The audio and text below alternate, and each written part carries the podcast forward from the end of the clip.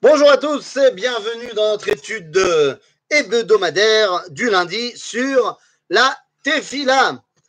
Et voilà, on a passé deux cours à essayer de comprendre d'abord qui avait le droit de prier.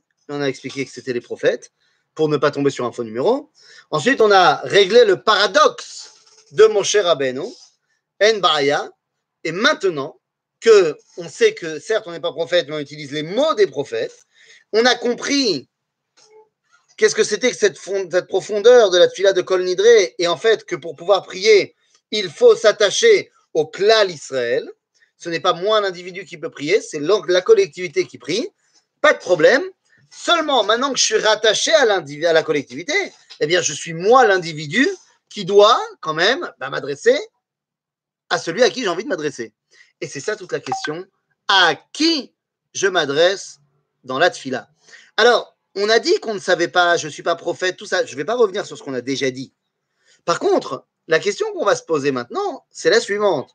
Alors, ok, je ne connais pas Dieu en tant que prophète qui a reçu la parole de Dieu. Mais au niveau de ma conscience, quel est le dessin que je me fais de Dieu lorsque je parle? Alors, je ne vais pas me tromper. Je vais appeler le bon numéro parce que j'ai le texte de la tfila, pas de problème. Mais il n'empêche que je suis quand même quelqu'un qui va avoir une réflexion, qui va avoir une conscience quand il prie. Et donc, la question est de savoir à qui je m'adresse. Pour comprendre cette question-là, je vais deux secondes sortir de la tfila pour parler de manière générale de ce qui va nous intéresser juste après. Regardez.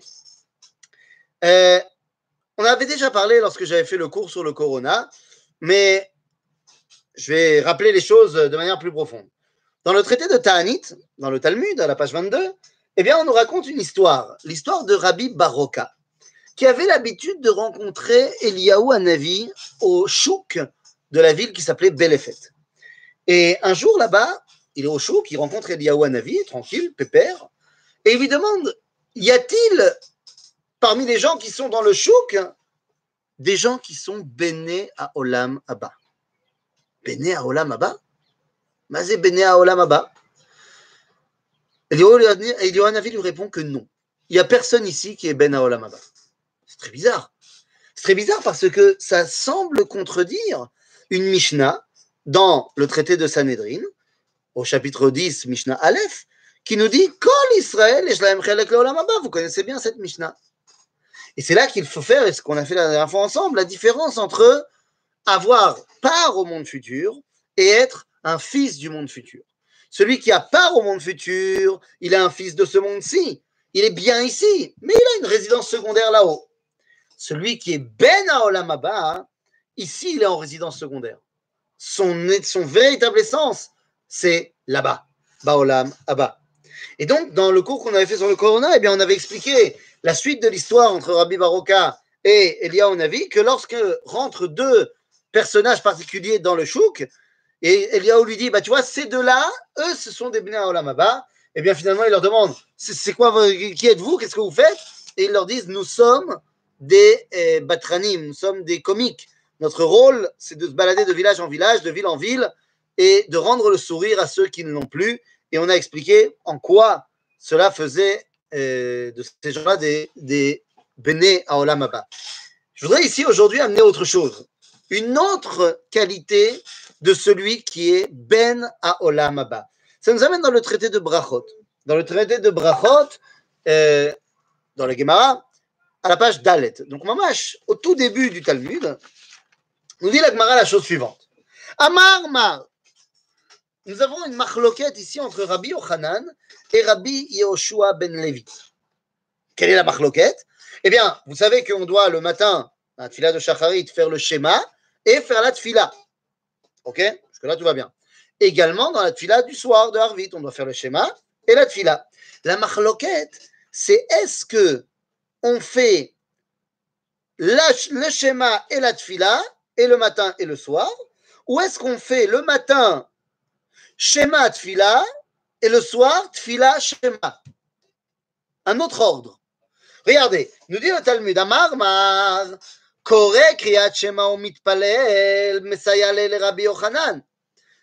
Celui qui dit qu'il faut faire d'abord le Shema et ensuite la Tfila, ce sont les avis de Rabbi, c'est l'avis de Rabbi Yochanan. Pourquoi? Que nous dit Rabbi Yochanan? Tamar Rabbi Yochanan, ben haolam. C'est qui celui qui est ben haolam haba?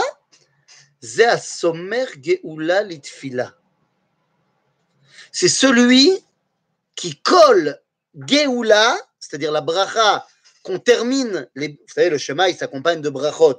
Et donc, après le schéma, on dit Emet ve'atzi ve'nachon ve'kayam le matin. Et on termine en disant Baruch ata Hashem, Gal Israël. Le soir, après le schéma, on va dire également Emet ve'emuna kol zod hein? Baruch ata Hashem, Gaal Israël. Donc, c'est cette dimension de Gaal Israël qui est en jeu ici.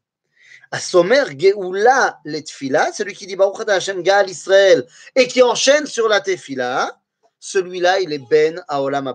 Maintenant, dans la mesure où et Rabbi Yochanan et Rabbi Yoshua ben Levi sont d'accord que pour le matin, on doit faire d'abord Geoula et ensuite Fila, la question est de savoir est-ce qu'on fait aussi Geoula Vetfila le soir? Parce que Rabbi Yoshua ben Levi, lui, il dit ben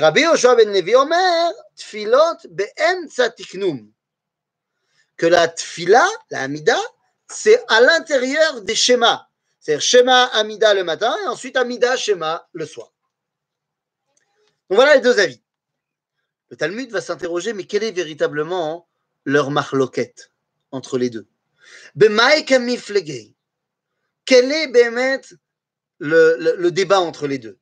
Le Talmud continue en disant si tu dis qu'ils ont un problème sur le verset, alors c'est un problème, ils ont le même verset. Et si ils ont un problème sur la compréhension de ce verset, alors voyons de quoi il s'agit. Et en fait, on parle de quoi? On parle de la Géoula. On parle de la Géoula de l'Égypte. Et toute la question est de savoir, d'après le Talmud, c'était quand la Géoula de l'Égypte? Est-ce que la Géoula de l'Égypte, c'était le matin? Ou est-ce que la Géoula de l'Égypte, c'était déjà le soir? En d'autres termes, nous sommes à quelques jours de Pessah. Est-ce que nous sommes sortis d'Égypte le matin du 15 Nissan? Ou est-ce qu'on est sorti d'Égypte le soir La veille? Qu'est-ce que vous en pensez? Bah, On est sorti le matin, j'ai vu le film. Dans la nuit, il y a eu Makat Bechorot. Le lendemain matin, on est sorti. Aval le soir, la nuit, Akadosh Baruch Hu a déjà envoyé Pharaon pour nous libérer. C'est-à-dire qu'on a été libéré de l'esclavage égyptien, on est sorti d'Égypte, alors pas physiquement, on était encore dans les frontières égyptiennes, mais on est sorti de l'emprise de l'Égypte le soir, et le matin, on est sorti concrètement avec les chariots, avec tout. Et donc la, la, question c'est, Géoula, ça commence quand? Le soir ou le matin? Le matin, tout le monde est d'accord. Mais la marloquette entre Rabbi Ochanan et Rabbi Oshua ben Levi est de savoir est-ce que lorsque la Géoula commence, mais n'est pas encore terminée, on peut déjà appeler ça Géoula? Pour Rabbi Yoshua ben Levi, non. Tant que c'est pas fini, tant qu'on n'est pas vraiment sorti d'Égypte, on n'est pas vraiment sorti d'Égypte. Et qui sait, peut-être que là, Pharaon nous a libérés, mais que finalement, eh bien, il va euh, nous rattraper au bout de deux secondes et dire Ah, je reprends ce que j'ai dit. Vous savez, quand il fait un tweet et on reprend son tweet. Rabbi Yochanan, il a une confiance beaucoup plus grande dans l'avenir. Comme nos deux batranim, comme nos deux humoristes, qui ont une confiance énorme dans l'avenir, c'est pour ça qu'ils se permettent de rire, parce que ce monde-ci n'est pas drôle, mais le monde à venir, lui, le sera. Et donc Rabbi Yochanan, il dit, bon, moi, s'il y a déjà Géoula, même si c'est pas terminé, Anikva Omer Géoula, parce que je sais qu'il y a là, Yetov. En gros, le Ben hein, c'est celui qui est évidemment optimiste, et c'est celui qui voit Dieu comme étant Baruch Ata Hashem, Gaal Israël. Et la question que je vais vous poser maintenant, c'est que c'est bien beau pour celui qui sort d'Égypte de dire que Dieu, celui qui l'a sorti d'Égypte. c'est évident. Mais moi, quand je dis Baruch Ata Hashem, Gaal Israël, qu'est-ce que je veux dire en français lorsque je dis Gaal Israël? C'est qui pour moi? Parce que nous dit Rabbi Yochanan, celui qui rentre dans la tfila en ayant fait Gaal Israël, c'est celui-là qui est Ben Olamava. En français, ça veut dire que tu dois passer par l'étape Gaal Israël pour pouvoir rentrer dans la Tfila. En d'autres termes, à la question que j'ai posée, mais à qui on parle lorsqu'on fait la Tefila À qui on s'adresse dans notre conscient, pas dans notre subconscient, qui utilise les mots des prophètes et tout ça, machin. Non, moi, moi, moi, Ethan, à qui je parle quand je m'adresse à Dieu? Parce que je vous compreniez ce que je vous dis. Il est évident que nous avons chacun d'entre nous une représentation différente d'Akadosh Baruch. Elle est fausse. Quelle que soit notre représentation, elle est fausse. Elle est peut-être fausse, mais elle est là. Moi, de mon point de vue, Dieu, mais Dieu, c'est sûr qu'il parle yiddish, qu'il aime le tchoulant et le gefilte. Pourquoi? Parce que c'est ce que j'ai hérité de mes ancêtres. C'est-à-dire que mes parents, qui n'étaient pas religieux, ils faisaient du tchoulant et du gefilte fish. Et ils balançaient des insultes et des oi va en yiddish. Parce que c'est ce qu'ils ont reçu de leurs ancêtres, de leurs parents, leurs grands-parents. Hein, hein, hein. En d'autres termes, ma conception de Dieu, qu'elle soit religieuse ou pas, elle vient de ce que j'ai tété au biberon de mes ancêtres. Et donc ta conception de Dieu, elle est différente. Pour toi, Dieu, il mange du couscous.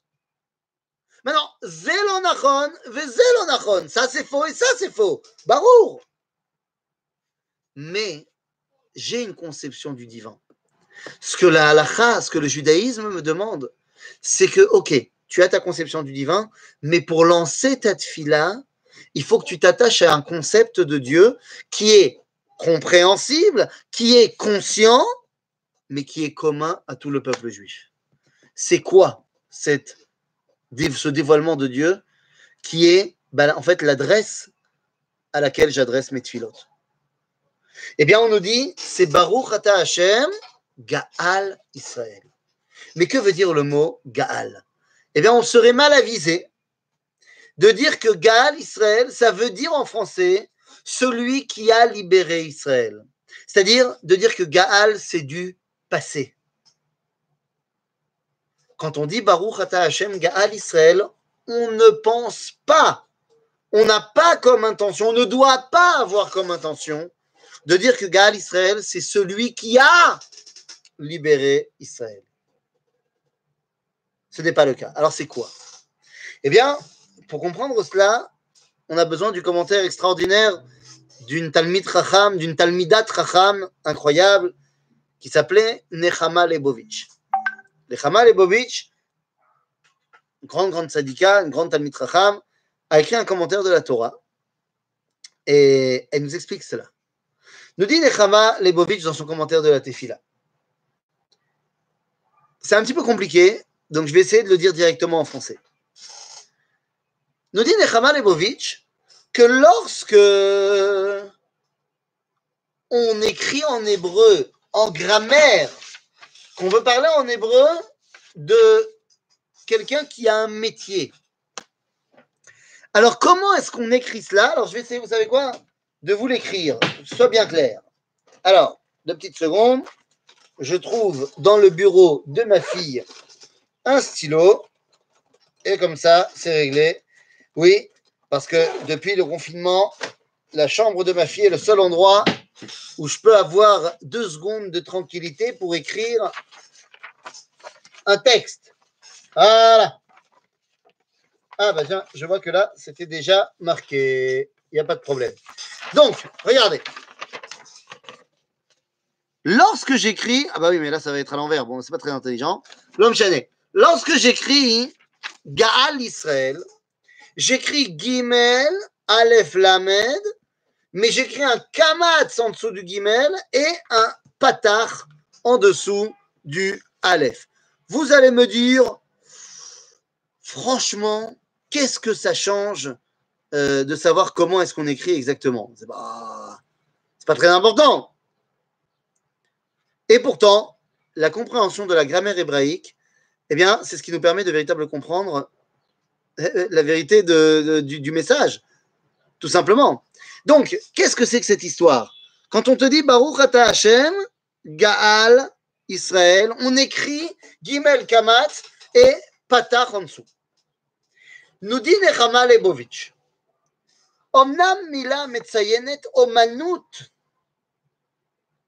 menoukedet bepatach tachat haot harishona vedagesh vekamatz baot ashnia.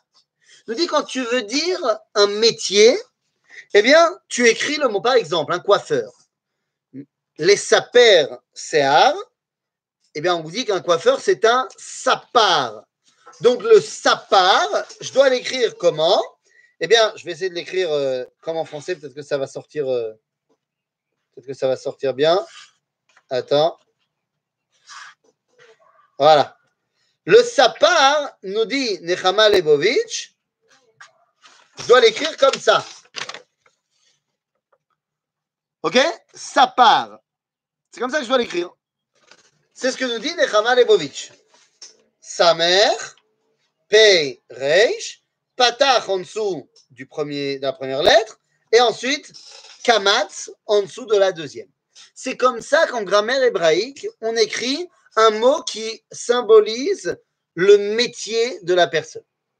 Alors que lorsqu'on parle d'un élément passé, eh bien, on aurait dû dire, si j'avais dit, ou, euh, on dit super, enfin bon, si j'avais dû dire au passé Gaal, eh bien, on aurait écrit effectivement Kamatz au début et Patar à la fin, comme c'est marqué dans notre tefila. Mais nous dit Nechama Lebovitch, ne crois pas que lorsqu'il y a marqué Gaal, c'est du passé. Pourquoi? Parce qu'elle nous dit dans ce cas précis, comme il y a marqué Gaal Israël, eh bien en fait c'est une smichout, c'est un état construit. Et donc, on est obligé d'interférer pour des raisons grammaticales que je ne vais pas expliquer là maintenant. On est obligé, d'interférer, de, changer la place du kamatz et du patar. En d'autres termes, en français, faisons simple. Nous dit Ramal Lebovitch, quand on dit Baruch Ata Hashem Gaal Israël, ça s'écrit comme si c'était du passé, mais en fait, ça veut dire que c'est son métier. Donc, qu'est-ce que cela veut dire? Mais ça veut dire tout simplement que lorsque je dis Baruch Ata Hashem Gaal Israël, je ne dis pas que Dieu est celui qui a libéré Israël, mais je dis que Dieu est le libérateur d'Israël. En d'autres termes, à qui je m'adresse lorsque je fais ma Quel est le concept de Dieu que consciemment j'évoque lorsque je commence ma tfila et qui est le même pour tout Israël C'est que Dieu est à Goël chez l'Israël. Il a libéré, il libère et il libérera le peuple d'Israël. C'est-à-dire que pour commencer ma tfila, eh bien, je commence en venant bien mettre en place une réalité évidente. Akadosh Baruchu, Goel Oti. Et ça, pourquoi est-ce que c'est fondamental? Eh bien, c'est fondamental parce que ça veut nous expliquer que il ne peut y avoir véritablement de Géoula, de, excusez-moi, il ne peut y avoir véritablement de dévoilement de Dieu que lorsqu'il y a Géoula. Eh bien oui. Lorsque je suis en exil, je ne peux pas dévoiler à Kadosh Baruch Je suis en exil. Enfin, presque pas. Comment ça, presque pas? Cette phrase que je viens de prononcer, lorsque je suis en exil, je ne peux pas dévoiler Dieu, c'est la phrase de base du christianisme. Le christianisme vient et nous dit, les juifs, vous ne pouvez plus être celui qui dévoile Dieu. Et c'est pour ça que dans les messes chrétiennes catholiques, eh bien, on commence par cette phrase en latin qui dit Nous, le vrai Israël, ton saint peuple. La fameuse théorie du Vérus Israël, que les chrétiens seraient maintenant le vrai Israël. Qu'est-ce que cela veut dire? Bien, il faut comprendre deux secondes la théologie chrétienne. Pour la théologie chrétienne, eh bien, l'homme, je l'ai déjà expliqué, est fondamentalement fauteur. On a expliqué la notion de euh, euh, l'acte sexuel dans le Gan Eden, pas dans le Gan Eden. Je le rappelle très rapidement. Les chrétiens nous disent on voit que l'homme a eu une relation sexuelle avec sa femme que après l'expulsion du Gan Eden. De là, ils disent que donc tout homme qui est né d'une relation sexuelle est porteur du péché originel et donc fondamentalement fauteur. Et donc ils disent que seul un être qui n'est pas né d'une relation sexuelle peut être le sauveur. Et de là à l'Immaculée Conception, il n'y a qu'un pas. Là où il se trompe, et on a expliqué cela, c'est que Rachid nous explique qu'en hébreu du Tanakh, lorsqu'on parle d'un événement passé en mettant le sujet avant le verbe, comme il est marqué Adam Yada et Travaishto, ce n'est pas du passé, mais c'est bel et bien du passé antérieur. Donc ça nous rappelle un événement qui s'est passé encore avant l'événement qu'on vient de me raconter. En d'autres termes, Adam avait connu Chava avant la faute. Bon, tout ça c'est bien clair. Mais les chrétiens deviennent plus pragmatiques après. Ils nous disent la chose suivante. Ils nous disent, OK, dans la vie, vous n'êtes peut-être pas fondamentalement fauteur, mais des fois, on faute. C'est-à-dire, nous, on pense que tout le monde est fauteur. Vous dites que non. D'accord. Mais il y a des gens qui fautent. On dit, oui, bien sûr. Que faire lorsqu'on faute? Pas de problème. Qu'est-ce qu'on fait quand on faute? Eh bien, on fait teshuva. Et ensuite, on reçoit la capara. La capara, c'est quoi? La capara, c'est rétablir l'équilibre qui a été désordonné suite à ma faute. Ok, je vais vous donner un exemple. Un exemple, euh, ce n'est qu'un exemple. Un exemple extrême volontaire. Prenons Shimon et Lévi. Shimon et Lévi sont tous les deux tzadikim. Seulement Shimon vient de tuer Lévi. Ah, le tzadik, il est devenu rachat. Le problème, c'est que Lévi, de vivant, il est devenu mort. Shimon, se rendant compte de ce qu'il a fait, fait tchouva. Mamash. Donc il passe de rachat, il redevient tzaddik. Le seul problème, c'est que ben, Lévi est toujours tzaddik, mais il est toujours mort. C'est-à-dire qu'on n'est pas revenu à l'étape de base, où il y avait Shimon et Lévi tzaddikim, Shimon et Lévi vivants. Là, on est revenu à Shimon tzaddik et vivant, et Lévi tzaddik mais mort. Donc il y a eu un déséquilibre. La capara pour Shimon, de deux choses l'une, soit il est capable de ressusciter Lévi, pas de problème, soit eh ben, le tribunal rabbinique décidera de tuer Shimon. Ok? C'est rééquilibrer la chose, la capara. Maintenant, où est-ce que ça se passe, la capara Au Batamikdash. J'amène un korban capara. Le problème, nous disent les chrétiens, c'est que depuis la destruction du Beth il n'y a plus de Misber capara. Nous, nous avons des problèmes puisqu'on a accepté Jésus comme étant la capara du monde sur la croix. Mais vous, vous ne l'avez pas accepté, vous les juifs. Donc, vous n'avez plus de capara.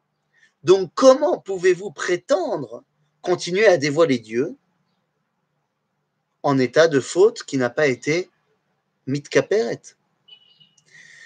Ça, qui n'a pas été expié. Donc ça, c'est une vraie question. Et c'est à cette question-là que vient répondre tout le Talmud. Du moins, c'est par là qu'il ouvre. Car le Talmud comprend qu'il ne peut pas expliquer comment on dévoile Dieu dans le monde si on n'a pas répondu à cette question-là. Et donc le Talmud s'ouvre sur la première Mishnah du Talmud, Masechet Berachot, nous disant Mais Matai Korinet Shema Be'arvin. Et que, que, les choses soient bien claires, il ne s'agit pas ici simplement d'une question technique de à quelle heure on fait le schéma. Oui, il y a une question technique de à quelle heure on peut faire le schéma le soir, pas de problème. Mais vous comprenez bien que Rabbi Oudan Anassi ne peut pas ouvrir toute sa Torah, toute la Torah orale, sur un simple problème technique. En fait, il pose une question beaucoup plus profonde. Mais ma taille, depuis quand De quel droit? Korin et Shema. Proclame-t-on l'unité du Créateur? C'est quoi dire le schéma C'est Hashem Echad? De quel droit Mais ma taille, Korin et Shema, hein? Be'arvin. Le soir, la nuit, dans une période de coma national pour le peuple juif, dans une période où il n'y a pas de lumière, en exil. La phrase qui ouvre le Talmud nous dit de quel droit peut-on continuer à être le dévoileur de l'unité du Créateur en exil? C'est la question chrétienne, c'est la question que je vous pose. Car quelqu'un qui n'est pas en état de Goël Israël, que Dieu ne l'a pas encore libéré, comment peut-il prétendre le dévoiler?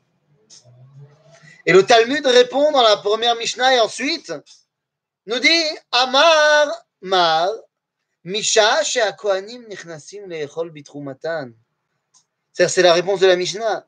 À quelle heure on peut commencer à manger, à dire le Shema le soir? On nous dit à l'heure où les Kohanim commençaient à manger la terouma.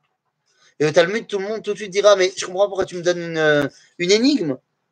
Je sais à quelle heure ils ont le droit de manger la terouma. Ils ont le droit de manger à partir de la sortie des étoiles.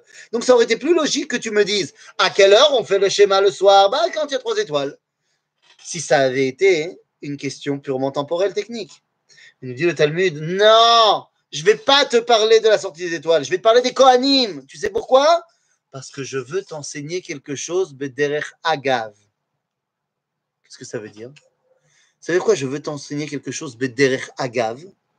Entre parenthèses, je veux t'enseigner un autre truc, c'est pas du tout entre parenthèses, c'est la base.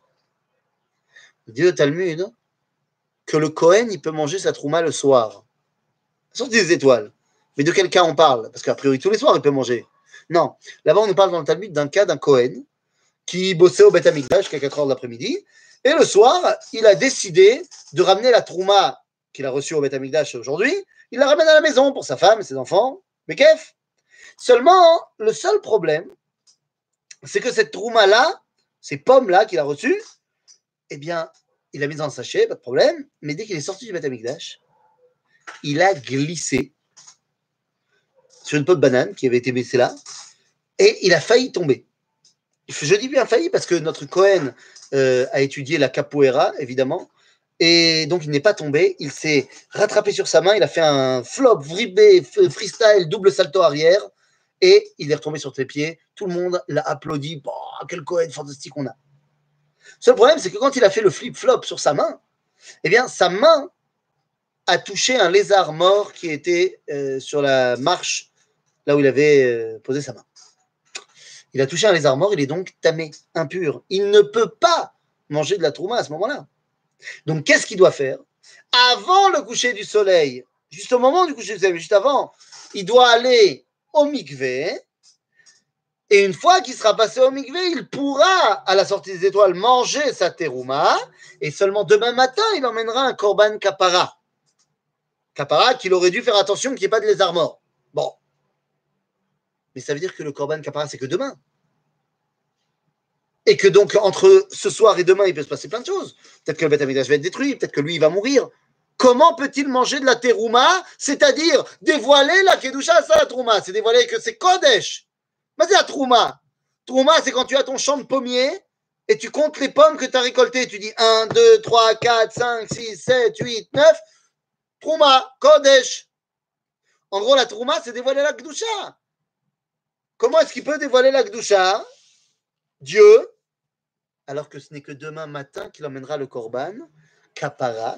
Le Talmud répond en disant c'est ce qu'on voulait nous apprendre, que la Kapara, l'homme est Akevet. Que la Kapara est certes importante, mais elle n'empêche pas de dévoiler la Kedusha. En d'autres termes, certes, depuis que le Beth Amikdash a été détruit, on n'a plus de Kapara. Et la première chose qu'on va faire dès qu'on va construire le Beth c'est d'emmener un Mizbeh, un Korban Kapara pour le clan d'Israël. Mais en attendant, eh bien, on peut quand même continuer à dévoiler l'unité du Créateur, même en exil. En d'autres termes, comment est-ce qu'on peut se permettre de dévoiler? On peut, mais comment? De quel droit? Bah, du, droit qu'on est sommaire Geoula Letfila. Que lorsqu'on dit le schéma, hein, on n'oublie pas de dire que Baruch Ata Hashem Gaal Israël. On n'oublie pas de dire que Dieu est le libérateur. Alors pour l'instant, je suis en exil disons, disions-nous à l'époque, mais je sais que Dieu, de la même façon qu'il l'a libéré, il libère. C'est son boulot. Il nous libérera parce que c'est un libérateur. En d'autres termes, qu'est-ce qui me permet de continuer à proclamer l'unité du Créateur en exil? C'est que je sais que l'an prochain à Jérusalem. La condition sine qua non pour pouvoir s'adresser au Créateur, c'est de savoir à qui je m'adresse. Et au niveau conscient, Am Israël s'adresse au Créateur dans cette fila en l'appelant Agoel Shel Israël. Ou alors, en hébreu construit, Baruch Ata Hashem Gaal Israël. Il fait c'est bon, je peux y aller, je peux prier. Il reste juste un truc. Juste un petit problème avant de pouvoir se lancer dans la fila. J'ai compris que je suis pas prophète, mais j'utilise le mot des prophètes. J'ai compris qu'il faut que je m'attache au clan d'Israël. Et j'ai compris que moi, je devais avoir, moi, personnellement, la conscience que je m'adresse à celui qui est le libérateur d'Israël. Il y a Femod. Alors, je vais demander dans ma tefila que Dieu, il exauce mes demandes. Genre, il me manque des choses, donne Dieu, s'il te plaît, donne-moi. Dieu peut me répondre très bien, mais mon ami, qui es-tu pour me demander ça? Tu es plein de fautes. Personnellement, toi, tu as fait des fautes. Alors pour qui tu te prends à me demander quoi que ce soit? Qui es-tu pour venir demander un changement du monde pour toi? Ah, Ça, c'est une vraie question. Eh bien, c'est à ça qu'on répondra la semaine prochaine. À bientôt